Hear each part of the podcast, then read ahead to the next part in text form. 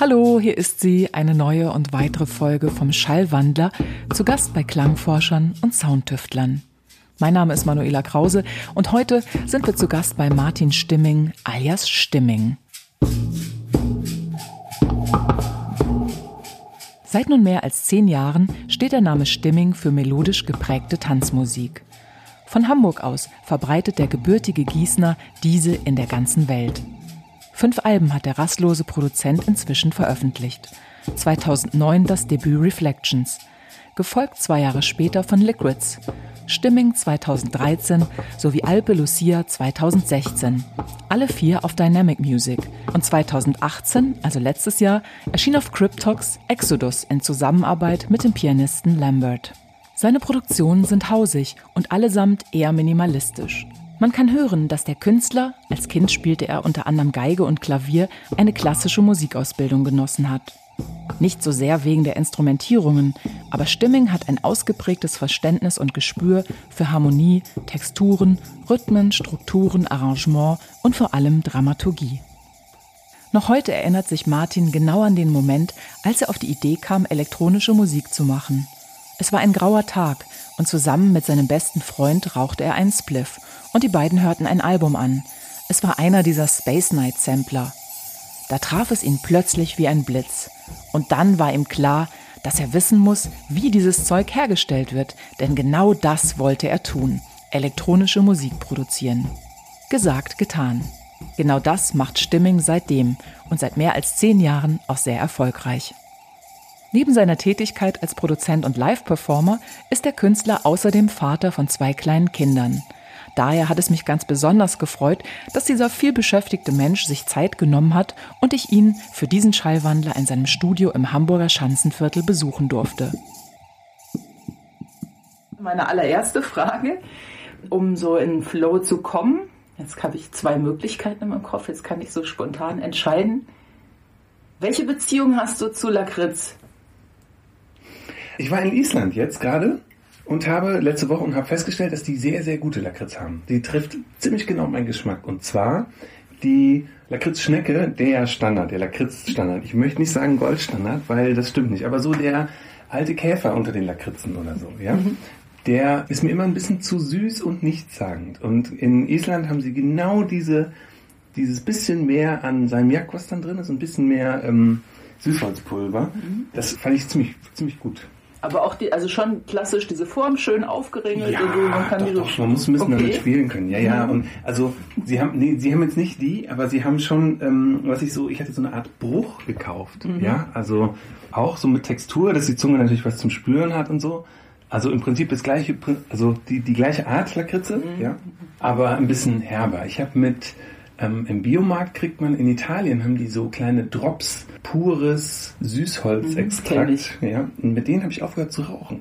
Ehrlich? Okay, ja. das ist auch cool. Weil die so, die sind, die sind so zornig. So das ist, genau, ja. Wie zornig so, ist auch cool. Wie, wie, halt wie ein Espresso. Ne? Ich finde, es ja. macht Sinn, auch von, mhm. aus italienischer Sicht sowas auch zu mögen. Mhm. Ja, dann habe ich zweieinhalb Wochen oder so, immer wenn ich das Gefühl hatte, oh, jetzt brauche ich aber Nikotin, ähm, diese, so, ein, so ein Drop gelutscht und dann war der Drop auch gelutscht. Mhm. Dann war es auch gut okay, so. Okay, dann war die Lust nach Tabak ja. erstmal verflogen. Und auch die Lust nach dieser Sorte Lakritze, da habe ich auch keinen Bock mehr drauf. Mhm. Okay, aber du bist auf jeden Fall Lakritz-Liebhaber, wie ja, man hört. Mhm. Kennst du diese dänischen? Es gibt so welche, die heißen Polet. Es sind kleine Runde, da ist ein Pinguin drauf und die haben eine ganz tolle Mischung zwischen, eigentlich ist es ein Salmiak, es ist ein ja. Hartlakritz, ja. es ist salzig. So wie so ein türkisch Pfeffer? Es hat aber, ja. nee, es hat noch so einen Hauch Pfeilchen drin und das ist eine total irre Kombi und gleichzeitig hat man das Gefühl, die sind so wie Minz, die machen den Hals noch so frei. Ja, ja ich finde die Pfeilchen, die Pfeilchen-Kombination schwierig. Da bin ich, die habe ich noch nicht so ganz verstanden. Was die Isländer, wofür sie eigentlich berühmt sind, ist die Kombination mit Schokolade. Mhm.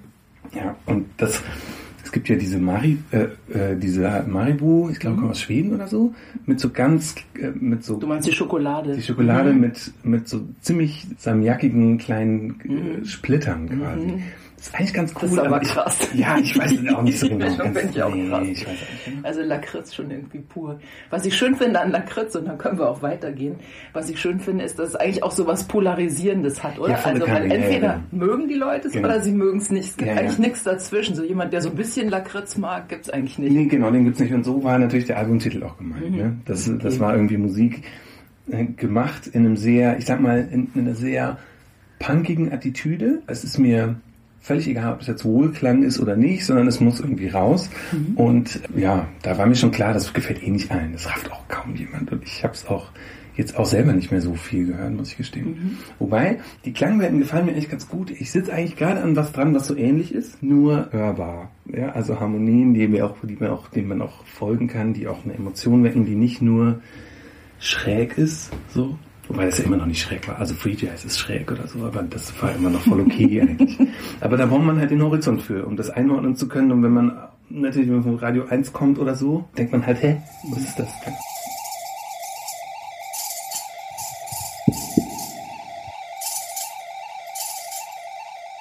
Meinst du, man braucht einen Horizont, um es einordnen zu können? Also es gibt ja verschiedene Arten, Musik zu hören. Ich kann es einmal intellektuell, das heißt, ich weiß ganz genau, also ich höre zum Beispiel, ich kann ein Konzept dahinter erkennen. Mhm. Muss ich aber eigentlich auch nicht unbedingt, weil ich kann es ja auch hören und das berührt irgendwas in mir. Ich kann dir vielleicht gar nicht sagen, was, aber das bringt irgendwas in mir zum Klingen mhm. und ich finde das toll. Aber denkst du, dass man für deine Musik brauche ich einen Horizont, damit die wirkt? Oder wie hast du es gemeint? Nee, ich meine, das ist so ein bisschen so eine Bildung auf eine Art. Man mhm. braucht so eine musikalische Bildung. Wie man jetzt die Musik erfährt oder auch wahrnimmt, das ist gar nicht so entscheidend. Also ich sehe das gar nicht so verkopft. Aber ich sehe schon, dass man einen gewissen, eine gewisse Bandbreite an Sachen haben muss, die man schon mal gehört hat.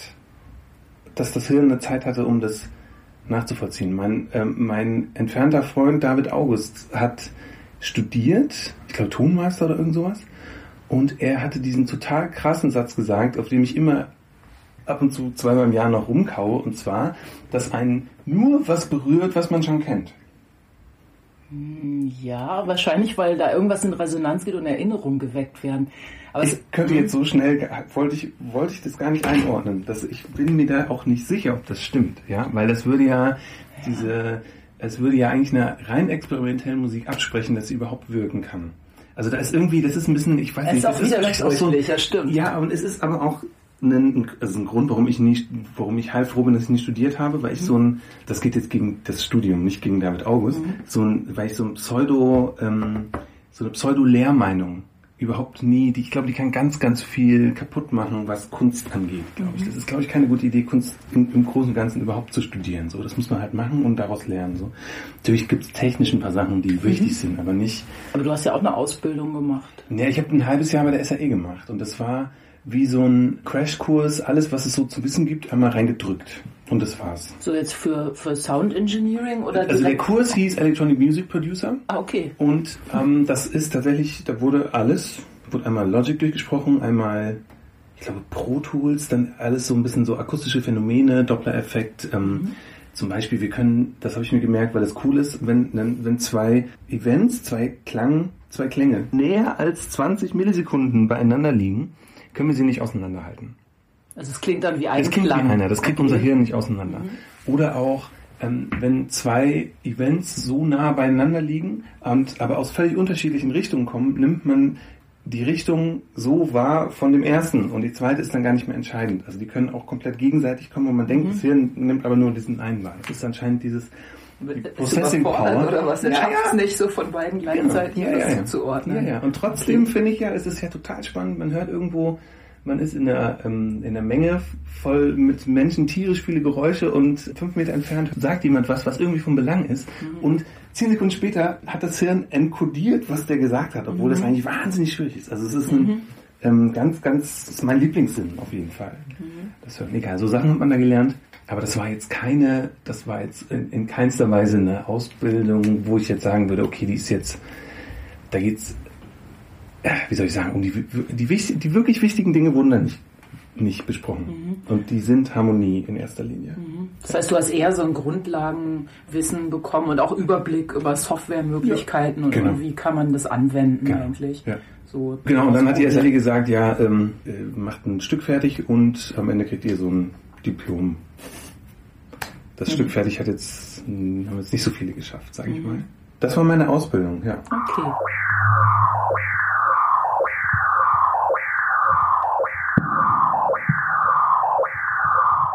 Aber du hast ja auch vorher schon elektronische Musik gemacht. Kannst du vielleicht erzählen, wie du dazu gekommen bist? Und da kommen wir dann nämlich zu dem, was ich eigentlich gedacht habe, was ich als erste Frage stelle. Weil ich habe in einem anderen Interview, irgendwie ein englisches Interview, habe ich irgendwo gelesen, hast du mal gesagt, dass du glaubst, dass es so Schicksal ist, dass du zur elektronischen Musik gekommen bist. Und deswegen hatte ich nämlich am Anfang überlegt, ich könnte dich fragen, was denkst du über Lakritz oder Schicksal? Lakritz oder Schicksal? Dann dachte ich, Schicksal ist gleich so schwer. Groß, Beginnen wir doch mit ja. was Kleinerem. Nee, aber, oh, Lakritz ist auch groß, glaube ich. Ja, das stimmt. aber nicht so, nicht, ganz nicht so, so, nicht so schwer. Naja, ich glaube, dass, dass also Schicksal, ich, ich wusste, es geht nicht so sehr um elektronische Musik, sondern es geht darum, dass ich Musik mache. Das ist eigentlich das Ding. Ich wurde als Musiker geboren, aus irgendeinem Grund. Und ich bin da sehr dankbar für. Und das ist jetzt gerade momentan die Zeit, wo wir das halt elektronisch machen mit unseren neuen Möglichkeiten. Mhm. Wäre ich jetzt vor 200 Jahren auf die Welt gekommen, wäre ich wann dann da Musikant mit irgendwas Coolerem als einfach nur eine Gitarre mhm. oder so. Vor 200 Jahren, das war so ungefähr zu Mozart-Zeiten, oder? Ja, ähm, das Problem mit den, sagen wir vor 500 und vor 200 Jahren wäre ich halt ein Komponist gewesen. Also ich glaube, das Problem mit den Komponisten war, dass die ja alle so in ultra krasser Abhängigkeit waren mhm. von irgendeinem komischen Lehnsherren, Fürsten, Arschloch, sonst wie so. Mhm. Und halt auch dementsprechend glaube ich, das mit Kreativität ich glaube, das Besondere an so Leuten wie Mozart ist, dass sie inner, innerhalb dieses wahnsinnig engen, bescheuerten Rahmens es geschafft haben, trotzdem was wahnsinnig Großes zu erschaffen. Mhm. Ich vermute, da ist irgendwo so, eine, so ein Geheimnis drin, mhm. weswegen das auch immer noch von wahnsinniger Relevanz ist. Wir haben einen anderen Rahmen, der lautet Geld. Wir müssen nicht mehr einem Lehnsherrn gefallen, sondern wir müssen dem Markt gefallen. Ja, ist nicht mehr ganz so schlimm, aber ist immer noch ein bisschen unfrei. Und ist das so ein Aspekt, den du auch, wenn du dich jetzt ans Musikmachen ransetzt, den du schon mit berücksichtigst? Nein, nein also, überhaupt nicht. Okay, nein, es könnte ja auch sein, da kommen Sounds und denkst du, nein, den können wir nicht nehmen, weil der ist nein, nicht nein, markttauglich. Nein, nein, nein, nein, überhaupt nicht. Es ist, ist eher so, es ist ähm, eher von der anderen Seite, dass ich schon ab und zu mal über so ein Thema stolper, wo ich denke, okay, krass, da können wir jetzt einen riesen Radio-Hit draus machen oder so, zumindest in der Vorstellung. Ob das mhm. dann wirklich einer wird, ist nochmal eine ganz andere Frage. Und das mache ich dann aber nicht. Aber auch nicht, weil ich es nicht machen will, sondern weil es mich selber ankotzt alles, was ich mache, muss ich lange genug, höre ich mir sehr lange an. Mhm. Und wenn mich das halt nach zehn Stunden immer noch nicht nervt, dann ist es, glaube ich, okay. Dann okay. ist es dann so, dann geht es durch. Dann mhm. lasse ich das durch. Nee, was ich meinte, ist, ich muss halt auftreten. Mhm, okay, klar. Ja, das ist das Ding. Mhm. Um Geld zu verdienen, musst du heutzutage auftreten. Eigentlich so wie früher, als sie halt im Mittelalter wohl, ja, mhm. hast ja recht. Äh, und das ist, glaube ich, so das Ding. Das ist halt die, die, der Zwang, Geld zu verdienen und der bedeutet praktisch in Zeiten von MP3 und so Reisen und mhm. Auftritte. Aber das ist natürlich auch, sag ich mal, es bringt ja auch was Schönes mit sich. Also ich denke mal, ja, für, viele, für viele junge Leute, die jetzt auch davon träumen, zum Beispiel, die ja. irgendwelche elektronischen Produzenten und DJs anhimmeln, die halt auch davon träumen, so ein Leben zu führen, weil man immer dieses Bild hat, oh, der ist so kosmopolit die ganze Zeit im Flieger und dann kommst du um die Welt und spielst auf irgendwelchen tollen Festivals genau. und so. Und dann merkst du nach zehn Stunden, naja, der Flieger ist eigentlich eine Metallröhre mhm. mit schlechter Luft, die die Luft innen schlecht, außen verpestet. Das merkt man es auch schneller. Stinklangweilig, mhm. ja. Es ist, hat mit Glamour überhaupt nichts mhm. zu tun in Mexico City morgens um eins aufzuwachen, weil man es gerade noch mal geschafft hat, über den Jetlag zweieinhalb Stunden zu schlafen. Der Körper denkt, es ist fünf Uhr morgens, da ist es eins und man muss aber jetzt in einer Stunde Vollgas geben und so einen riesen Club unterhalten. Das ist nicht Glamour. Das ist einfach harte Arbeit. So. Mhm. Also auch dich selbst dann so hoch zu pushen ja, oder dich zu motivieren oh. und zu wissen, hast jetzt genau die Zeit und musst einfach also Jetzt gute Leistung geben, ne? Es genau. muss einfach auch funktionieren. Du genau, ja und es sind vor allen Dingen eigentlich Zeiten, wo der Körper eigentlich keinen Bock drauf hat. Klar. So. Du kannst halt nicht sagen, ja, tut mir leid, Leute, heute bin ich nicht so gut drauf, ich bin müde, das ist nicht meine Zeit, das halt auch, nee, das kannst nicht. du nicht bringen. Ne? Nee, mhm. Wie schaffst du es dann, dich in solchen Situationen da zu Höchstleistungen zu bewegen? Äh, also, äh, Red Bull und Bier. Okay. Ja. Und machst du irgendwie so irgendwie was Fitnesssport, Nein. Meditation, Nein. Yoga, Nein. irgendwas? Nee. okay, ganz klassisch. Nee, das ist, also das, ja, das, also das, das hatte wirklich mit Glamour wirklich ganz relativ wenig zu tun. Was ich persönlich wirklich mag, Also einmal, ich habe da, deswegen habe ich das Thema angeschnitten, ich habe einfach sehr viele Jahre gebraucht, um das zu akzeptieren, mhm. dass ich raus muss. Mhm. Da ich ja nur live spiele, nicht auflege, mhm. versuche ich das zumindest so gut wie ich kann, wie ich nur irgendwie kann zu machen. Da habe ich dann so eine Tür aufgemacht, okay, in der technischen Herausforderungsseite habe ich einen Spaß daran entwickelt und mittlerweile macht es wahnsinnig viel Spaß zu spielen. Weil ich glaube ich auch tatsächlich jetzt nach 13 Jahren einfach auch relativ gut geworden bin, wenn ich das so sagen darf. Oder jetzt bin ich zumindest relativ zufrieden. Ab und zu mal, mhm. ja, beim Live-Spielen. Im Studio bin ich häufiger zufrieden, aber beim draußen auftreten, da ist auch immer so viel Stress und diese, mhm. diese Uhrzeiten und dann in Zuständen und wenn man dann Holzklasse mal vier Stunden irgendwo hingeflogen ist und der Körper einfach so eingefroren ist und es ist mhm. wirklich unangenehm. Aber ich will jetzt hier nicht meckern oder so, weil natürlich ist es cool. Natürlich lernt man Leute kennen, weltweit und merkt, wie sehr wir alle die gleichen sind, wie sehr wir alle eins sind. Eine Sorte Wesen. Da gibt es mhm. auch keine so großen Unterschiede. Gibt es mhm. natürlich schon, aber eigentlich nicht.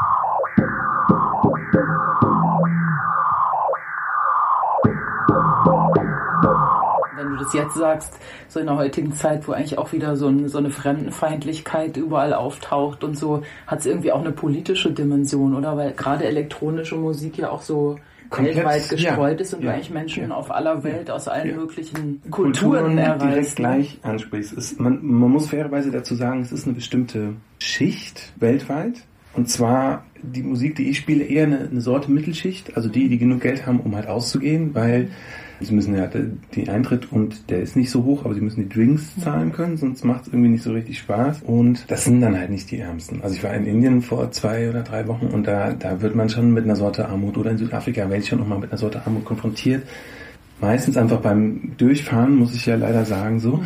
wo ich dann merke, okay, ich, ich sehe schon immer nur einen gewissen Ausschnitt, mhm. aber den sehe ich dann ziemlich genau, also mhm. viel mehr als einen Touristin sehen würde. So. Mhm so die Kontraste dann auch, ne? wenn du halt auf der einen Seite aus so einem Club kommst, wo man irgendwie dir so den roten Teppich bereitet, so jetzt natürlich nur so symbolisch gesprochen, ja, ja. aber dann gehst du raus und weißt du, man hatte gerade noch so ein... Naja, und sieht auf dem Nachhauseweg halt die Familie, die an der Schnellstraße ihre Kinder aufzieht und die spielen mhm. dann da um drei Uhr nachts mhm. äh, mit den Autos, die da mit 50 vorbeifahren und so. Das, das ist schon krass. krass. Mhm, das ist echt krass. Und aber gut, so ich meine, so ist es. Ne? Das ist die Realität.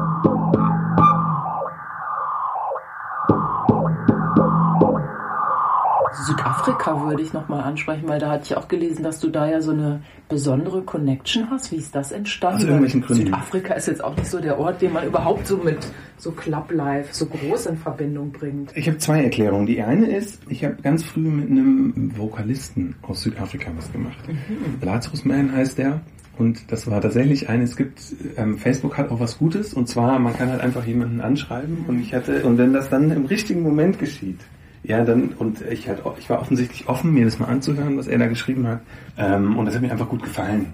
Und die Stücke The Song, Change, My Dreams, Our Dreams, My Dream. Oh Gott, jetzt habe ich den Namen vergessen, das ist natürlich ultra peinlich. Ach. Stay the Same.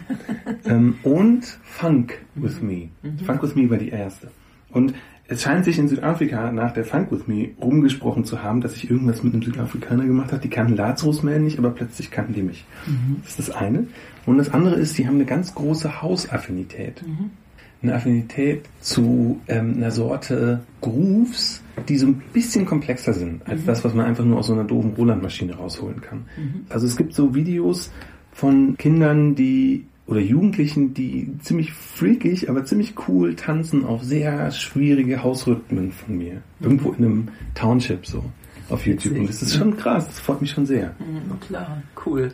Und jetzt spielst du öfter dort einfach mal Einmal oder, oder hast du irgendwie Einmal so eine Connection zu einem Booker oder Veranstalter? Ja, ja, ja. Mhm. Also ich spiele jetzt das achte Mal in Folge am, im Dezember, immer im Dezember, weil da hören, da ist der Sommer und das sind, glaube ich, der Anfang der Sommerferien. Und dann haben die ihre Schulzeit hinter sich und dann. Mhm. Okay, cool. Aber ist auch ein bisschen krass. Also das, das ähm, ist auch weit, ne? Wie lange bist du da unterwegs?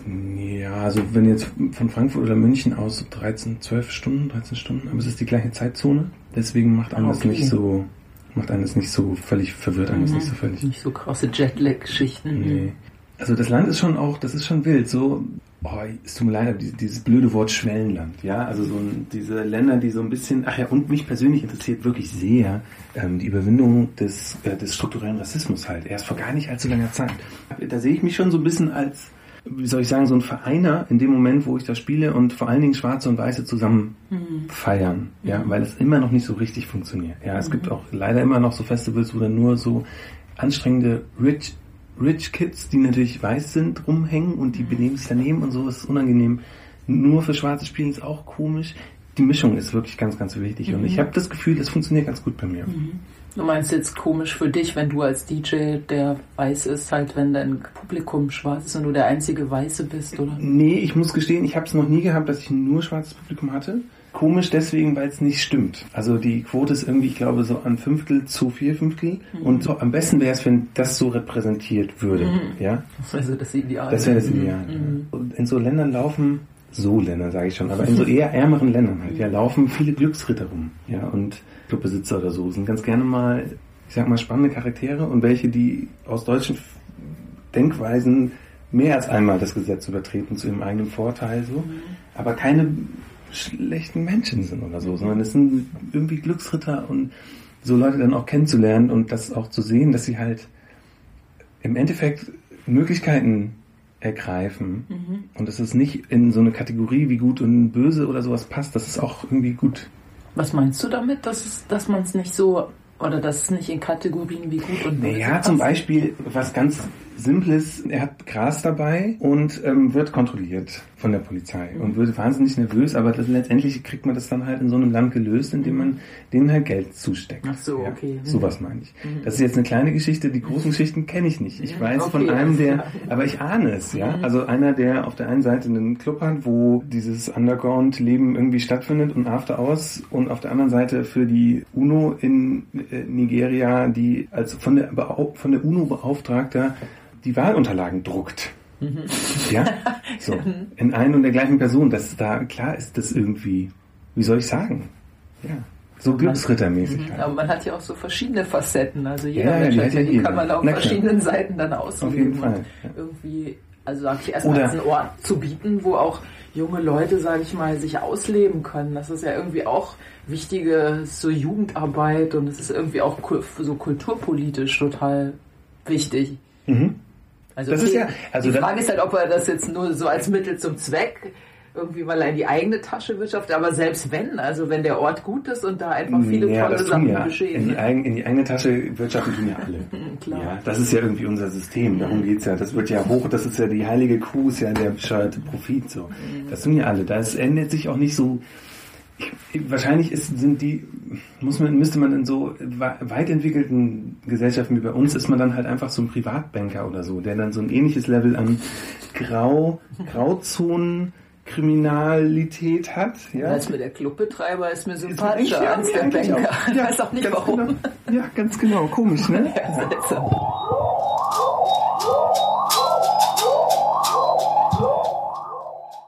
Denn dein Live-Setup aus? Was, was nimmst du mit, wenn du reist und dann deine Live-Show spielst? Was hast du dabei an Equipment? Der Standard ist natürlich ein Apple-Computer mit Ableton Live drauf. Und das ging mir irgendwann sowas von auf den Senkel, dass ich ähm, entschieden habe, einen eine Hardware, ein Hardware-basiertes Set zu spielen. Und deswegen habe ich keinen Computer dabei, außer zur persönlichen Unterhaltung, wenn ich in dieser Stahlröhre sitze.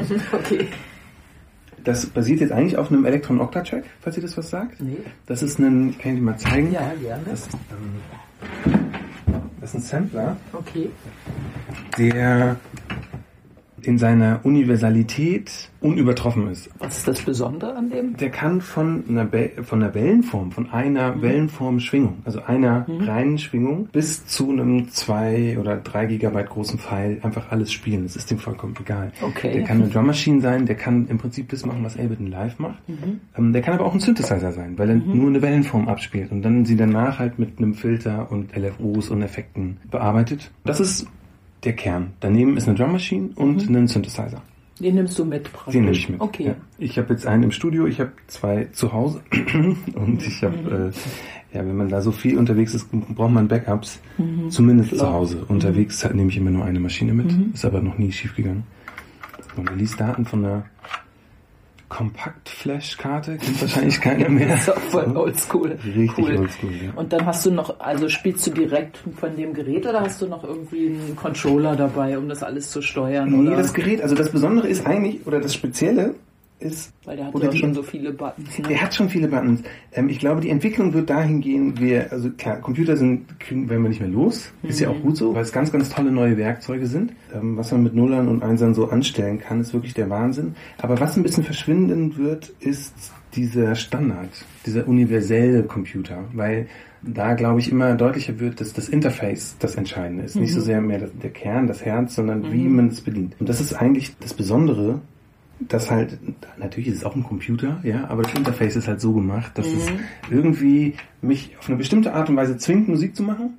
Und ich habe mich diesem Zwang unterworfen und bin dadurch sehr frei. Also weil du praktisch nicht mehr in Widerstand gehst, sondern das, was da ist, annimmst und voll ausschöpfst. Und voll ausschöpfen Ja, okay. muss, weil es keine anderen Möglichkeiten gibt. Ja, okay. Und, und so ein Computer oder Ableton hat das Problem, dass er zu viele Möglichkeiten hat. Und das ist ein Kreativitätskiller hoch 10 so, und auch ein Geschwindigkeitskiller. Also Man, muss- verliert sich drin auch Man verliert sich drin und man muss quasi für sich, um ein richtig gutes Ableton Live-Set zu spielen, muss man wahnsinnig stringent in seinen eigenen Möglichkeiten sein und die sich ganz fest einschränken quasi und damit arbeiten. Mindestens ein halbes Jahr, mindestens 20 Sets, um dann da zu merken, okay, das kann ich jetzt so langsam gut.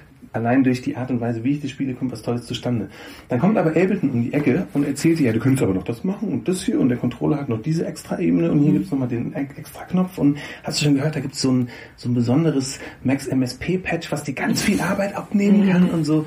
Das ist alles schön und gut, aber nicht für die Bühne. Na, und es hält dich dann auf, weil du immer wieder neue Möglichkeiten erlernst, anstatt in deinem Set weiterzukommen. Genau. Ich war eine Weile so in der Atari-Szene unterwegs und weiß nicht, da fand ich zum Beispiel toll, also da waren ja auch Das war ein Tracker eigentlich. Ja, ne? also genau. die- da muss, Genau, hat man ein jeden Tracker. Event eingegeben. Ja. Als, ja. Genau, und aber zum Beispiel, es gab so Anfang, also Ende der 90er, Anfang 2000 gab es immer noch so Meetings, wo man dann zum Beispiel, da waren immer so, so Conventions, wo man dann irgendwie so Wettbewerbe gemacht hat und hat halt mit dem Atari Musik zum Beispiel produziert Ja. und Videos und dann immer, dann wurde abgestimmt, was war das Beste. Und was da eigentlich so toll war, dass eigentlich, ich meine, so ein Atari ist ja total limitiert. Ne, Da hast du ja nicht viel Möglichkeiten. Und aber trotzdem, die Leute haben es echt jedes Jahr immer noch geschafft, wieder neue Sachen rauszuholen. Und das Gerät war einfach noch lang nicht so am Limit. Also da war immer noch mehr möglich. Und das ist ein bisschen ähnlich wie das, was du sagst, dass man halt, man hat halt die Möglichkeiten, die man hat und irgendwie ist gezwungen, da kreativ alles rauszuholen. Ich vermute, rechenleistungsmäßig ist der Octatrack schlechter als ein Atari eigentlich. okay, aus welcher Zeit ist das? Das Ja, sieht doch der so ist 80er aus, oder? Ähm, ne, das ist Elektron, die haben diesen Stil. Da gibt es noch eine andere Maschine von denen, die sieht genauso aus. Und ich muss sagen, ich, ich liebe das. Das ist der Elektron Rhythm, leider ein ganz schlimmer Name, aber das sind so Sta äh, Kisten in einem Stahlgehäuse. Und dann Die sehen ganz solide aus. ja, ja, ja. Also, die haben auch, also die Kanten wurden auch schon ordentlich abgewetzt Mhm. von meinen ähm, Reiseaktivitäten. Die hatte ich eine Zeit lang auch dabei. Und die Potis sehen auch aus, als ob sie halten. Ja, die sind schon. Oder musst du die ab und zu mal wechseln? Doch. Nee, also man braucht einen Decksaver, einen sogenannten. Also Okay. so eine Plastikhülle, sonst, sonst kacken die leider ab. Aber ich würde eher sagen, der Schweiß hat die schon ganz schön angefressen. Also im Club dann so ja. Und die, ja, jetzt nicht mehr, die hat gerochen nach Club. Okay. Weil die hat so Lüftungsschlitze, die Okay, wird dann geht so schön der Ja, ganze und dann hat man da in einer schönen, sauberen Wohnung zu Hause diesen fiesen Den bringst du dann mit.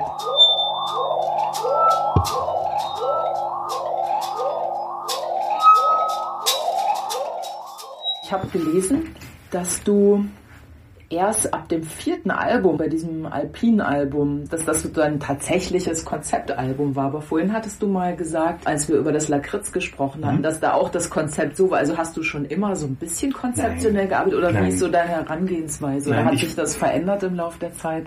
Nee, ich, ich verstehe dieses Konzept, Konzeptkunst im, ich verstehe das nicht so richtig eigentlich. Ich weiß nicht, das, das, also jetzt bei Musik würde ich sagen, das muss so ein bisschen rausfließen und das Konzept bei der Appelusia war halt, wenn man das Konzept nennen möchte, war das halt, okay, ich schließe mich halt jetzt wirklich mal konsequent einen Monat weg in eine fantastische Umgebung und ja, dann- das wirkt sich natürlich auf das, was man da macht, sehr aus. Okay, aber das, das war schon, Reduktion. das, das, war alles Ja, am Konzept. ja, ja, okay, alles klar. Du hast jetzt nicht so, ich dachte zum Beispiel irgendwelche Klangkonzepte, dass du sagst, ich darf nur hölzerne Sounds oder also jetzt so als Beispiel. Okay. Nee, ich merke bei ein paar Sachen, die einfach gut funktionieren, Mhm. Zum Beispiel einen digitalen Klang aus dem Computer oder auch aus einer digitalen Maschine. Auch zusammen mit einem, äh, mit einem analogen Klang. Mhm. Und mit analogen schon elektrischen, also einen analogen Synthesizer und einen digitalen Synthesizer, die mhm. beide den gleichen Klang spielen. Das ist toll.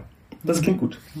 Oder die sich so, die die gleiche Funktion haben und sich ergänzen. Kann man die noch auseinanderhalten, nein. wenn die ganz nah beieinander sind? Nein, nein. Aber was, was schon, was schon beeindruckend ist, das sind wahnsinnig feine Nuancen, die allein die Klangerzeugung mit, also was das mit dem Klang macht. Ja, es sind wirklich nur Nuancen und äh, irgendwas im Unterbewusstsein, also irgendwas von unserem Verständnis, wie wir Klang verstehen, merkt das. Mhm. Ja, und wir können es aber nicht benennen. Ich könnte es auch nicht genau sagen. Ich merke nur natürlich, das, das klingt irgendwie interessanter als vorher. Und das mhm. ist meistens die Kombination. Das ist ein Konzept. Mhm. Oder ich mache ein ich spiele Percussions ganz, ganz viel mit der Hand ein, einfach weil ich das kann, weil ich früher Schlagzeug gespielt habe und mhm. weil der Groove viel lebendiger ist. Das kriegt man mhm. ganz schwer nur programmiert.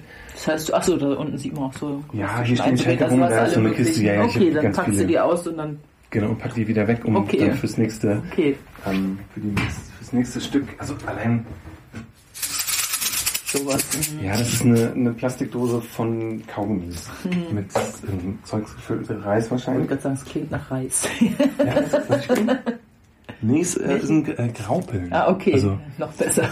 sind gröber. Ich denke es, ja. Oh, Reis, na egal. Mhm. Ähm, und solche Sounds, die kannst du halt auch synthetisch, das klingt einfach anders, ne? Das, ja, das klingt sind. irgendwie nach Plastik. Mhm. Aber wenn man dann einen Plastik, das ist die Grundlage, und dann packt man noch ein bisschen Plastik oben drauf, um, mhm. es, um das quasi präziser zu machen. Mhm.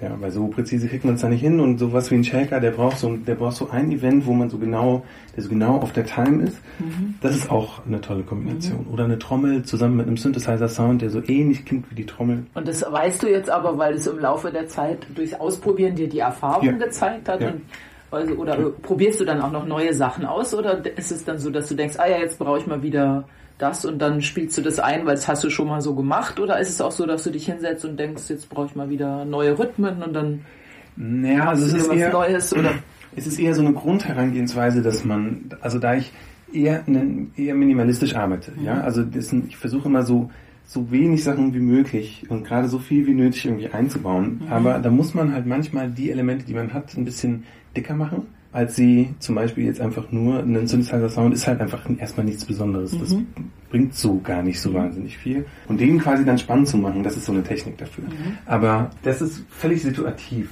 Mhm. Also da, da gibt es keinen, ich mache das jetzt nicht so und so, sondern ich gucke halt, wie das im Moment. Man ist mhm. doch schon sehr festgefahren. Mhm. Ja, natürlich. Vor allem, wenn man alleine arbeitet, macht man leider häufiger immer wieder so einen Weg des geringsten Widerstands. Mhm. Aber auch weil du natürlich durch deine Erfahrung weißt, dass der funktioniert dass der und dich wohin bringt. Und ja. trotzdem klingt ja jedes Album wieder neu. Also ja. scheint es der unterwegs doch auch kleine ja. Abzweigungen zu ja, geben und neue, neue Schlenker einzubauen. Und es ist auch eine Technik, es ist eine Technikfrage. Also da ist dann jeder neue Synthesizer ist im Prinzip ein neues Werkzeug, was ich mhm. mir ins Studio hole und dann nutze ich das, und das ist die traurige Wahrheit, trotzdem nur zu 5% aus, mhm. was es kann. So. Mhm. Und Field Recordings, baust du das auch immer noch viel mit ein oder war das eher so zum Anfang? Also ich habe es zum Anfang mehr forciert und jetzt ist es so ein Texturgeber. Mhm. Und ich habe leider noch keine, ich habe noch keine Technik gefunden, aber ich, also ich suche schon länger, ähm, wie ich aus Field Recording Sounds Hauptsounds bauen kann. Also wie ich aus, aus sowas dann echt eine, eine Bassdrum machen kann. Mhm. Ich habe noch nicht gefunden, wie ich da einen Workflow habe, dass ich da relativ schnell hinkomme. Mhm. Weil so ist es eher so atmosphärisch, ne? dass genau. man sowas Atmosphärisches genau. ergänzt oder. Ja, da, ich habe schon auch immer mal wieder so einen Flash, dass ich das ist komisch, das kommt so in Wellen so. Alle mhm. einmal im Monat, denke ich so zwei, drei Tage, mag ich alle Sounds um mich herum und nehme die dann auf. Und, ähm, das dann bist du unterwegs mit so einem kleinen Gerät und oder hast dein ja, Handy ja. oder was dabei? Nee, Handy reicht nicht. Okay. Ist, was benutzt du da? Ähm, also tatsächlich ist von Sound Devices der MixPre wahnsinnig gut. Der, das ist ein, ein Preamp auf dem absoluten Top-Level mhm. mitnehmbar. Mhm. Ähm, man braucht hinten sechs Batterien und die halten dann, der kann Phantomspeisung ausgeben mhm. und diese Batterien dieser Rekorder hält dann 20 Minuten, ja, aber man hat den, den, man hat einen richtig sauberen, wahnsinnig hoch aufgelösten Feinklang in eine Wave gegossen. Man kann jedes Mic halt anschließen. Ah, okay, du nimmst richtig mit dem Mikrofon. Ja, ja ich mach's mir leider noch jetzt doch ganz schön kompliziert. Ja, aber wenn dann der Klang gut ist, ist ja der seinen Grund. Krass, ja, ist mhm. wirklich gut. Es ist wirklich, man kriegt einen Schreck, weil man denkt, es wäre die Realität. Mhm. Machst du das auch, wenn du unterwegs bist? Also wenn du zum Beispiel auf Reisen bist, weil da hast du ja nochmal andere Klänge, als wenn du in Südafrika bist, ja, als wenn du hier ja, ich über leider, die Reeperbahn läufst. leider ist das dann zu komplex, mhm. die, dieses, diese Kombination aus reinem Rekorder und Mikrofon mitgenommen und ich habe den Platz nicht. Ah, okay. Ich muss ja alles in Handgepäck okay. machen, weil dieses auf äh, aufs Gepäck warten äh, kostet zu viel Lebenszeit. Das mhm. geht nicht. Also sagst du, damit du, ach, verstehe. Okay. Ich muss raus, also wenn ich aus dem Flieger rausgehe, muss immer nur Handgepäck. Ja, immer nur also, Handgepäck. Also, okay. ja. Das war so die Maßgabe an dieses Hardware-Setup. Es darf halt nicht insgesamt so na, sieben Kilo überschreiten. Das ist mhm. eigentlich schon zu viel, weil allein Koffer wiegt schon drei. Mhm. Und das ist der, also 2,4, glaube ich, von Samsung ist der leichteste, den man mhm. kriegt. Und was an, anziehen muss man ja auch noch irgendwie. Ja, genau. Aber eine zweite Hose ist nicht drin. Die kannst du dann lüften im Hotel nach dem Club. Genau. Oder halt waschen und föhnen. Ja, ja das ist auch gut, genau.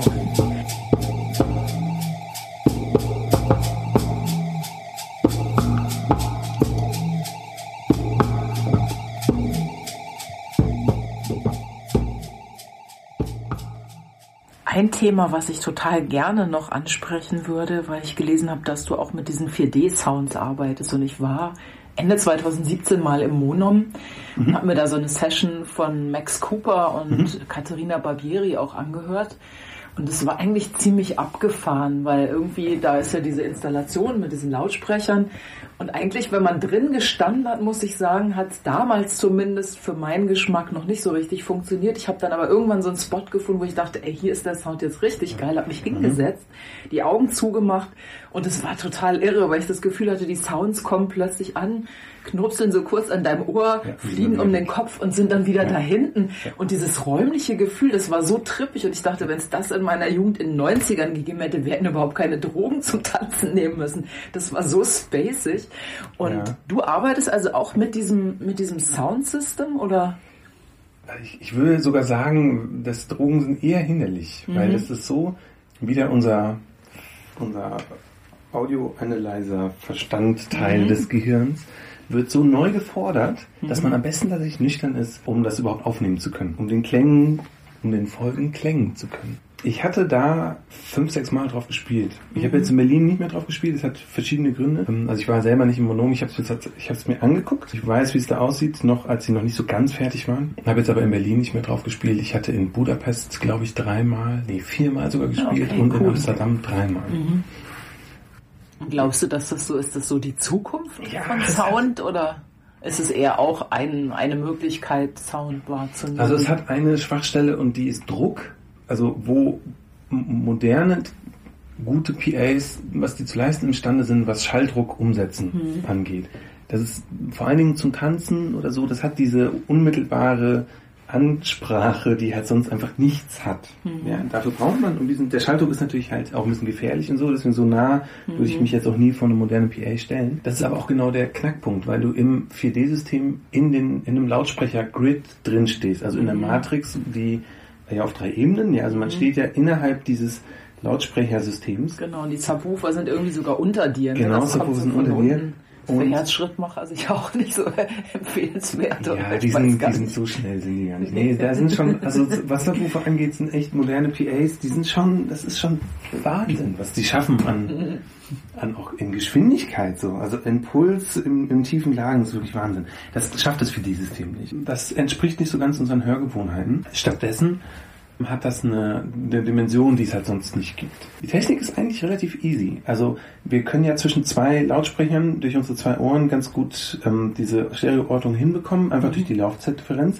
Und das gleiche macht das System im dreidimensionalen. Mhm. Ja, und man im Prinzip, man schickt einen, man schickt ein Signal, einen Container, man platziert den in diesem, innerhalb dieses Raumes mhm. und die Software rechnet aus, wie die Lautsprecher das abzuspielen haben, damit durch diesen diese Laufzeitdifferenz ein realistisches Bild quasi entsteht. Ja, eine physikalisch korrekte Wiedergabe, mhm. wie sich dieser Container und der hat dann eine bestimmte Größe und ja. je größer der wird, desto mehr Lautsprecher spielen sehen und so. Mhm. Und aber du kannst den Sound praktisch damit nee. überall in ja, diesem Container komplett. platzieren. Und das kannst du entscheiden und ja. der kann das praktisch ja. einfach umrechnen und bewegt den dann auch. Deswegen hast du dieses Gefühl, der Sound kommt zum Beispiel hinten aus der Ecke und genau. saust dann um deinen Kopf, weil man das genau, genau so eingeben ich hatte kann. Das, ähm, ich, ich bin sogar so weit gegangen und habe mir einen Controller bauen lassen, der acht Joysticks hat, um acht Joysticks für die XY, die Z-Achse, nein Quatsch, was rede ich, die X- und Z-Achse und die Y-Achse war mit einem Rad daneben, dass man quasi das Signal nach oben nehmen konnte und dann äh, halt mhm. auf dem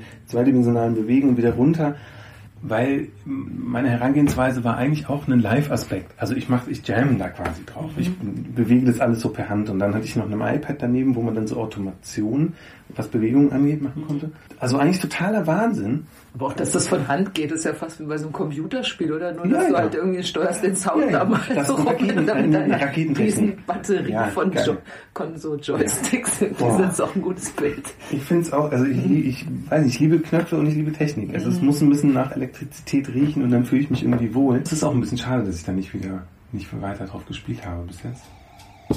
Kann ja noch kommen. Kann noch kommen, ja. Vielleicht noch, was du noch so hier an Equipment im Studio hast? Kannst du was so, erzählen? Ja, ja, also so womit du so arbeitest. Ne, also mein Schmuckstück ist auf jeden Fall der, der C15. Der C15 von, ähm, von Stefan Schmidt. Warte.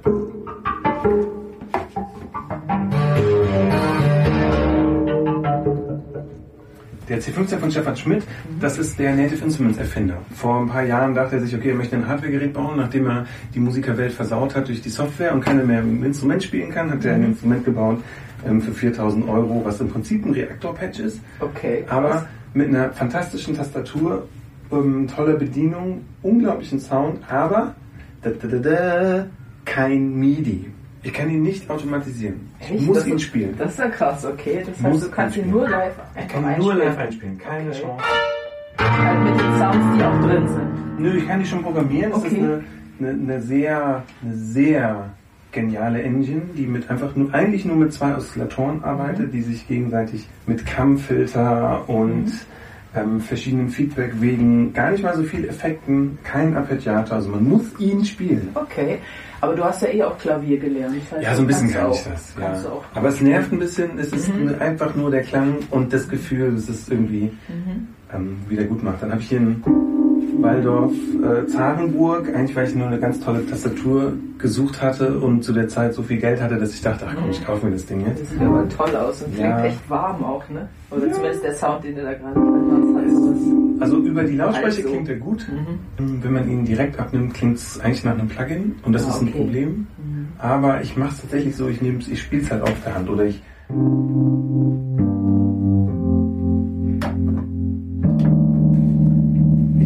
mit Mikrofon auf. Mhm. Ja, und dann funktioniert das. Okay. Dann habe ich den Raum mit dabei. Okay, dann habe ich einen, cool. einen Zweimann S1, mhm. den Analog-Synthesizer.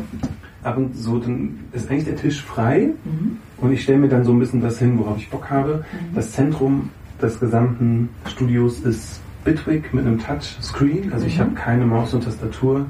Und kein, Ach, du arbeitest mit Bitwig. Ich arbeite mit Bitwig. Das ist ja auch cool. Das ist das erste Mal, also ich kenne einen, der die Sounds da entwickelt, aber es ist das erste ja, Mal, dass ich einen Künstler treffe, der tatsächlich damit arbeitet, weil ich immer dachte, ja, für wen macht er das eigentlich? Arbeitet da überhaupt mhm. jemand damit? Okay, also ich vermute, so cool. 1000 Leute weltweit machen das schon. Echt? Okay, und von cool. denen sind dann 10, die das mit Touchscreen bedienen mhm. und da bin ich einer davon. Ja, okay, cool. Dann da steht noch ein Instrument mhm, als das letzten. Sieht, das sieht spacig aus, das kenne ich gar nicht. Ja, das Besondere ist ähm, eigentlich, dass es MPE versteht. Also ich kann so Bewegungen, das ist eigentlich eine MIDI-Tastatur, mhm. die aber noch zusätzliche Parameter erfasst. Nicht mhm. nur Lautstärke und Tonhöhe, mhm. sondern auch, wie ähm, drücke ich danach rein, ähm, Vibrato oder also auch diese Achsen, die wir im 4D-System besprochen mhm. hatten. Ähm, diese Achsen sind da auch in dem quasi in der Sensoroberfläche mhm. drin. Das heißt, der ist auch touchsensitiv, also ja, wenn ja. man sagt mit Vibrato, also ob du jetzt zum Beispiel so mit den Fingern so ein bisschen wobbelst, wenn du kriegt drauf oder ob du die so reinhämmerst, ja, kriegt das kriegt er alles kriegt mit. alles mit. Und gibt es aus. Okay, und Bitwig cool. ist tatsächlich das einzige Programm, was das halt direkt von Anfang an sofort versteht. Okay, cool. also Bitwig ist in, in drei, vier Hinsichten das, das bestentwickelste, das modernste Programm, was mhm. es gibt. Genau, tolle Lautsprecher, Key 3s, ähm, mhm. absoluter Wahnsinn gar, gar keine große Diskussion tatsächlich drüber, ähm, einen, ähm, ein Audio-Interface von Merging Technologies, was über was mit äh, IP funktioniert. Also ich habe einfach nur ein Netzwerkkabel und darüber so ein Hallgerät, äh, zwei Kompressoren, zwei EQs, das war's. Und gute Speaker. Genau. Mhm. Also ach ja, Monitor, ja, ja, genau, die Speaker, ja. Genau. Ja. Zum Abhören dann.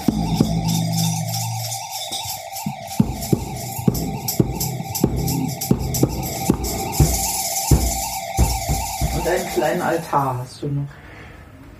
Das Reisesouvenir. Das Reisesouvenir-Altar-Ding, ja, wenn ich mal gedanklich abschweifen will. Mhm. Man muss dazu sagen, hier kommt ja kein Tag, nicht so richtig Tageslicht rein und ich kann auch nicht so richtig rausgucken, weil es so ein bescheuerter Hinterhof in der Schanze ist mit vergitterten Fenstern und so ein Quatsch.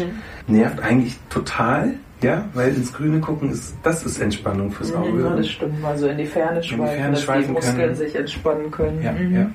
Und wie viele Stunden bist du, also wenn du jetzt nicht auf Tour bist, wie viele Stunden täglich arbeitest du dann? Also in einem, Opti in, in einem Optimalfall bin ich Freitag, Samstag unterwegs, komme Sonntag wieder, bleibe Montag zu Hause und dann bin ich Dienstag, Mittwoch, Donnerstag hier im Studio und dann fahre ich Freitag, Samstag wieder los. Okay, und das Aber jede Woche? Das nee, ist so dein nee, nee, nee, seit ich jetzt zwei Kinder habe, ähm, jedes zweite Wochenende in der Quote. Und dann ab und mhm. zu bin ich mal ein bisschen mehr weg, wie jetzt zum Beispiel, ja, dann bin ich auch mal wieder zwei Wochen zu Hause. Wenn so Festivalzeit kommt oder so, ne? Ja, oder wenn sich das halt so ergibt. Das ist mhm. ja, das ist ja ein sehr unberechenbares Geschäft.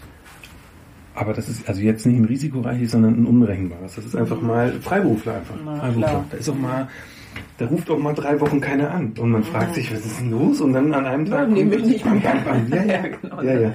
So ist das halt. Mhm, klar. Oder man kann halt einfach auch mal einen Monat keine Rechnung schreiben und plötzlich kann man an einem Tag vier schreiben. Und dann grinsen wieder alle. Mhm, na klar. Okay, dann eine allerletzte Frage noch, dann will ich dich nicht länger vor Musik halten, äh, Musik machen abhalten. Und zwar, wenn du jetzt, weil du ja eben auch gesagt hast, zum Beispiel im Club, du würdest dich nie so nah vor so eine PA stellen, wenn du die ganze Zeit auch so Sounds hast oder auch jetzt hier, wenn du sitzt und du bist ja konzentriert und hörst, mhm. dann gibt's äh, bestimmt irgendwann einen Moment, wo man auch nicht mehr so gut hört, weil man auch vielleicht nicht mehr konzentriert ist. Gibt es irgendwas, was du machst, um so weiß ich kenne es nur beim Geruchssinn, wenn man zu viele Parfums ja. geschnüffelt hat, muss ja. man seine Nase in Kaffee ja. stecken und dann können die sich mal kurz entspannen. Gibt es okay, irgendwas? Kaffee es, ja, Kaffee, so Kaffeebohnen. Also wenn man so geruchlich okay. Mhm. überfordert ist, so Kaffee hat sowas, mhm. das befreit wieder, man ist neutralisiert. Das, der, das Weißbrot beim äh, Weintasting, ne? Ja, genau. Ja, ja. Und gibt es irgendwas so, wie du, sag ich mal, um deine Ohren wieder frisch und neu zu bekommen, dass du wieder neu hören kannst und, und weil gerade wenn man so lange drin steckt, ja. irgendwann hat man nur noch so ein Buh. Ja, das ist ein bisschen abhängig von der Lautsprecherqualität oder auch Kopfhörerqualität, weil je besser die ist, es geht ja so um Verzerrungen eigentlich mhm. und wenn man wenn man kaum Verzerrungen hat, kann man sehr sehr lange hören, ohne dass mhm. das abnimmt. Das ist eigentlich okay. gar nicht so ein Problem. Was ich aber tatsächlich nicht mache, ist, wenn ich irgendwo unterwegs bin Musik hören. Das mache ich nicht mehr. Mhm. Also im, im Flieger oder so, ich kann mich, ich setze mich da nicht hin und höre mir da was an, weil da will ich tatsächlich meine Ruhe. Oropax ist mein Freund und zwar auch beim Schlafen. Und das ist eigentlich das Ding. Also wahrscheinlich ist es dadurch, dass ich mit nahezu 0 dB schlafe, mhm. weil ich die Ohren komplett dicht mache. Das ist so der Reset. Mhm, ja. Okay, und dann ist am nächsten Morgen ist wieder frisch. Ja, wieder okay. Genau, und ich fahre halt ähm, von zu Hause hier ins Studio so ungefähr viereinhalb Kilometer mit dem Fahrrad. Mhm. Und das mache das mache ich auch bei jedem Wetter. Und mhm. immer, ich bin auch auf dem Weg mein Kind in die Kita und so. Da höre ich dann natürlich auch nichts. Ich bin ein bisschen empfindlich geworden, aber durch diese, die, diese Verschmutzungsnummer, sei es Lichtverschmutzung, sei es Klangverschmutzung in der Stadt, ja, ich freue mich so dermaßen auf die Elektroautos, weil dann halt mal still ist. Mhm, das stimmt. Meine Güte. Wenn dann die Leute diese, noch aufhören würden, ständig zu telefonieren und irgendeinen Mist zu reden. ja, wobei ich Leute reden jetzt gar nicht, so Menschen finde ich an sich jetzt schon mal gar nicht so schlimm. Ich habe direkt hier nebenan eine Schule, mhm. vielleicht hört man es ein ganz bisschen, die Fenster mhm. sind relativ gut. Mhm. Ähm, wenn die Pause hat, dann hört man Kinder. Ja, ich finde, das, das stört mich überhaupt nicht. Mhm. So ein Motor stört mich. Eine bescheuerte Harley Davidson. Ähm, ich, ich weiß nicht, wie, warum wer. Aber so ein schöner Motor, wenn der so startet, der hat doch auch einen guten Klang. Ja, aber ich möchte eigentlich nicht gezwungen werden, den zu hören. Mhm. So. Ich zwinge ja auch niemanden auf ein Festival zu gehen. Ja, das stimmt. So. Kann ich nachvollziehen. Das war doch eher so ein bisschen provokant. Ja, es ist, also ich empfinde es, ich empfinde den Klang als Provokation. Ich weiß auch nicht so genau. Nee, ist egal, ich will gar nicht. Ist halt so, wie es ist. Es wird halt auch. Du hättest gern mehr Stille, aber ich meine, da kannst du ja ab und zu auch mal raus in den Wald oder den Vögeln beim Zwitschern. Ja, also das Komische ist, so wie bei der Luftqualität, es gibt ja keine Stille mehr. Es gibt sie einfach nicht mehr. Es gibt auch keine saubere Luft mehr. Uns wird es nicht erzählt und ich will auch aber wenn man mal weiß, wie Smog aussieht, also welche Graufärbung das im Horizont tatsächlich ist, mhm. ist halt nun mal die traurige Wahrheit, dass wir in komplett Deutschland so dermaßen verschmutzt sind. Das ist einfach total krass, sag ich, der ich Vielflieger bin. Ja? Mhm. Muss man halt ab und zu mal raus. Also Ja. Also so, ich bin viel in Tirol und oben auf dem Berg. Was ich da sagen ist wollte, die Luft ja, einfach genau. immer ganz anders. Ja, das, ist, ist eine so komplett andere und Nummer. und morgens hört man nur die Kühe mit ihren Glöckchen läuten. Das ist toll. Ähm, mein Altar, den du vorhin so nanntest, ja, das ist im Prinzip, ich gucke über, über meinem Touchscreen gucke ich auf einfach so ein bescheuertes Regal, wo halt so Kleinkram ist, das ich so mitgenommen habe, immer mal wieder einen Fernsehturm mit Miniaturausgabe und so weiter aus Südafrika die obligatorischen Holzschnitzereien. Aber viel wichtiger dahinter ist ein Bild von der Hütte, auf der ich einen, einen Monat war. Und mhm. das ist tatsächlich da, auf dieser Hütte war die Luft gut. Mhm. Es war relativ still. Man hat oben ab und zu mal ein Flugzeug vorbeirauschen. Also relativ viel auch, um ehrlich zu sein, mhm. weil über die Alpen fliegen einfach ganz, ganz viele ja, Flugzeuge. Genau. Aber ja, aber da kommt man noch raus. Da kommt man tatsächlich dann auf den Bergen kommt man da raus. Das ist aber trotzdem halt mit zwei Kindern schwierig. Und mhm. wenn man seine Zeit damit verbringt, in bescheidenen Röhren zu sitzen, macht man das nicht mehr mhm. zum Urlaub. Ja, das ist wie der Briefträger, der wahrscheinlich nicht wandern gehen wird. Mhm, no, das stimmt. Obwohl jetzt in die Berge kommst du ja von hier mittlerweile auch mit dem Zug geht das auch recht fix. Ja? Mhm. Es gibt jetzt so Schnellzüge auch zum Beispiel, da bist Aus du jetzt, Hamburg? Also ich weiß nicht von Hamburg, aber zum Beispiel Berlin. von Berlin nach ja, genau, München, genau, da bist du mittlerweile ja, in über drei Stunden und dann bist du ja nicht, also ist ja nicht mehr viel weiter, bist schon in Tirol und dann musst du nur noch den Berg rauf. Und dann ist die Luft auch gut. Guter Punkt. Also, oder ich meine, oder der Allgäu oder so, man kann ja auch in Deutschland bleiben. Ja, genau, da ist auch schön. Da gibt es auch frische Luft. Ach ja, das ist eigentlich eine geile Idee. Nach ja, okay. Mhm. Danke. ja, ich danke auch für das schöne Gespräch.